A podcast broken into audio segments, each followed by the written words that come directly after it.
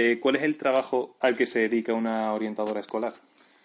Bueno, pues la orientadora escolar tiene mm, pues diversas funciones. Por una parte, el tema de atención a la diversidad, el tema de ayudar al e-, equipo técnico de coordinación pedagógica en todo lo que es la, parte mm, más didáctica, eh, mm, atención, plan de acción tutorial. Vamos, que las funciones son todas las que se son bastante, bastante amplias. Eh, muchas veces el problema, sobre todo cuando trabajas en un colegio muy grande, es la mm, que te tienes que centrar en determinados ámbitos y lo mismo pues puede ser que, que no se puedan abarcar con la misma intensidad todas las, las áreas en las que se, se trabaja. Muchas veces, bueno, pues sobre todo te tienes en el colegio en el que yo trabajo fundamentalmente te tienes que centrar, bueno, pues a es un colegio que abarca primero desde infantil hasta bachillerato, con lo que, bueno, pues dependiendo de, la, de las etapas y secciones, eh, el, trabajo es muy diferente. En infantil y primaria, pues más sobre todo detección, planación tutorial, colaboración con los profesores a la hora de planificar lo que son las estrategias de intervención con los alumnos con necesidades educativas, organizar el tema de lo que son las medidas a llevar a cabo en, en el aula. Mm, en secundaria, pues aparte de todo eso, pues también tienes orientación profesional y vocacional, em, otras necesidades diferentes en, secundaria, ¿no? Sí, sí, sí. Entonces el trabajo es menos quizás de, trabajar con el alumno y más trabajar con el profesorado. Claro, porque ya tienen una edad sobre todo y... Las necesidades son distintas. ¿Y hasta qué punto llega esa responsabilidad de ser un eh, ¿Hasta dónde podéis...? La responsabilidad, bueno, pues depende mucho de la colaboración. ¿Tú te refieres cómo podemos intervenir nosotros en los centros? Sí, por decirlo así, claro. Pues mm, nosotros mm, dependemos mucho de, de, a ver, ¿cómo te lo digo yo? De, mm, de la... De la, de la dirección del centro, de, cómo pues el, la dirección del centro pues considera la atención a, a las necesidades educativas. Entonces, pues dependiendo de cuál sea la sensibilidad de la dirección, pues nosotros tenemos una intervención más o menos difícil. Mm, vale. No sé si te he explicado. Sí, sí, no. Y con, vamos, que, lo entiendo, vaya. ¿Y qué instrumentos o técnicas tenéis para ejecutar vuestra labor? Nosotros, bueno, pues todas las, todo el abanico de pruebas psicológicas que te encuentras eh, fundamentalmente más orientada a nosotros, fundamentalmente a nivel, eh, nosotros no trabajamos como clínicos, sino lo que tratamos de identificar fundamentalmente son necesidades educativas y eh, aportar pues baterías de, de, herramientas para poder, entonces son fundamentalmente pruebas psicológicas orientadas a mm, pues, valoración de capacidades, eh, mm, pues mm, dificultades atencionales. Eh, fundamentalmente, ya te digo, no somos clínicos, aunque pasamos pruebas pues, para valorar la ansiedad, eh, depresión y demás, pero nosotros somos simplemente, pues si haces el símil con, con el sistema sanitario, pues podemos ser como los médicos de cabecera, ¿no? Que vemos y a partir de ahí, pues orientamos en función de las necesidades que se detectan. ¿Y en qué etapas escolares se puede, se puede producir ese incremento del acoso? ¿Hay algún momento clave en el pues, alumnado para que eso empiece a darse? Mira, vamos a ver. ¿Te encuentras actualmente? Porque bueno, el acoso es mm, pues cuando tratas, eh, cuando entre alumnos pues hay agresiones verbales, insultos, eh, mm, y desgraciadamente eh, anteriormente, pues se producían sobre todo ya en, el, en los últimos cursos de la primaria y más en la secundaria. Actualmente, mm, bueno, pues te puedes encontrar pues situaciones casi desde primero de primaria, ¿sabes? Entonces, bueno, pues depende con distintas características, distintas intensidades, distintas formas de, pero te puedes encontrar mm, alumnos que agreden a otros y desde muy temprana edad. Y cuando no se produce esa agresión física, ¿cómo se puede ver que un niño pequeño, porque los niños pequeños son como más suyos, ¿no? Eh, ¿Cómo se detecta eso? ¿Cómo puede uno saber que un niño está sufriendo? Actualmente, bueno, sí. Mm, a ver, eso depende mucho de la sensibilidad del crío y cómo gestiona. Entonces, bueno, pues se están trabajando mucho el tema de, de la inteligencia emocional. Entonces, actualmente, bueno, pues están en las clases, tanto en infantil como en, en primaria y en secundaria, pues a través de, de lo que son las, las asambleas, se trabaja mucho con los termómetros emocionales en, en infantil, con, bueno, pues a, través de, mm, de la mm, acción tutorial, pues se pueden detectar bastantes cosas, ¿no? A través, muchas veces los críos son bastante, bueno, a través de dibujos, a través de, su, estar, de su estar, es decir, que hay muchas formas de poder detectar pues que un crío está mal, ¿no? ¿Y qué papel juegan los padres en este sentido? Es decir, ¿qué medidas pueden tomar para cambiarlo? Los padres. Bueno, los padres pueden tomar, verá, eh, si el acoso, pues comunicarlo, comunicarlo lo antes posible al centro docente para que el centro pueda actuar, porque si es algo que sucede en el centro, mm, es el centro el que tiene que gestionar un poco. Eh, te pongo un ejemplo. Eh, no hace mucho, pues una madre pues estaba preocupada, se dirige al tutor, se dirige pues a la jefatura de estudio, eh, ve que su hija no está bien y bueno pues primero la tutora y el jefe de estudio intentan ver y gestionar a través, ya sea a través de entrevistas tanto con la cría como con los compañeros de clase, intentan hacer una exploración de cuál puede ser la, la madre o el padre. No tienen esas herramientas o esas estrategias para poder ayudar a su, a su hija en el centro, porque el problema, si es en el centro, tiene que ser no, claro, gestionado desde el centro, ¿entiendes? Entonces, es complicado desde la familia, bueno, pues lo que puede es apoyar, apoyar, seguir, y cuidar que su hija se encuentre o su hijo se encuentre en las mejores condiciones, ¿no? Y en el caso contrario, los padres que, cuyos niños son los acosadores, ¿qué, pues pueden hacer? Pues igual, mm, mm, primero confiar en que el centro escolar no es una institución penitenciaria ni policial y que fundamentalmente lo que va a ayudar a su hijo es a resolver, porque también su hijo si hace una agresión es porque tiene una dificultad.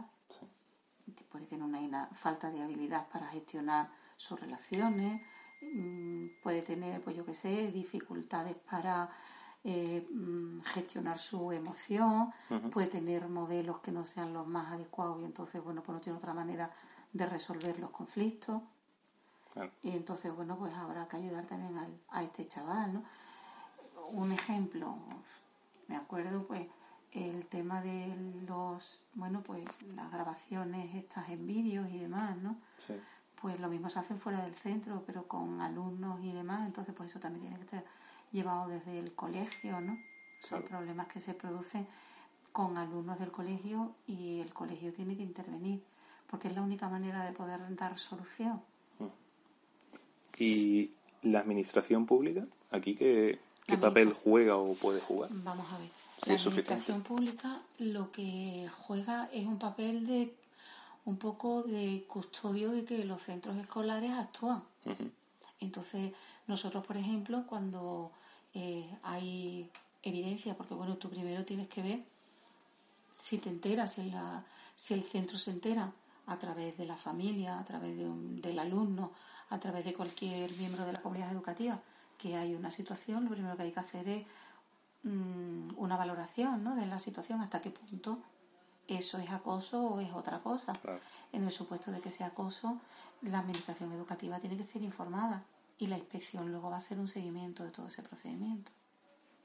Mm, vale. ¿Y qué futuras medidas, no sé si esto ya está un poco fuera de tu ámbito, pero qué futuras medidas se podrían tomar para evitar este la educación es lo esencial. Yo creo que educar en valores, en respeto, en... es que es la educación. Pero no solo por parte de los padres, ¿no? sino también por el centro, por ejemplo, claro, no sé. Claro, claro, yo te estoy hablando de trabajar el tema de las emociones, de trabajar, bueno, pues yo qué sé, el tema del respeto, y no el respeto como eh, cuadrarse ante una autoridad, sino ser respetuoso ante, ante un compañero, ante las opiniones de un compañero, la, la apariencia física de un compañero, la respuesta de un compañero entonces, si eres capaz de respetar, em, evitas que, que se produzcan ese tipo de situaciones, ¿no? Y, por ejemplo, eh, educación para la ciudadanía, que ha sido una asignatura que hemos tenido anteriormente, ¿eso sirve de algo? Es que depende, depende de cómo, de qué contenido, a ver, de qué contenidos reales eh, tenga la asignatura.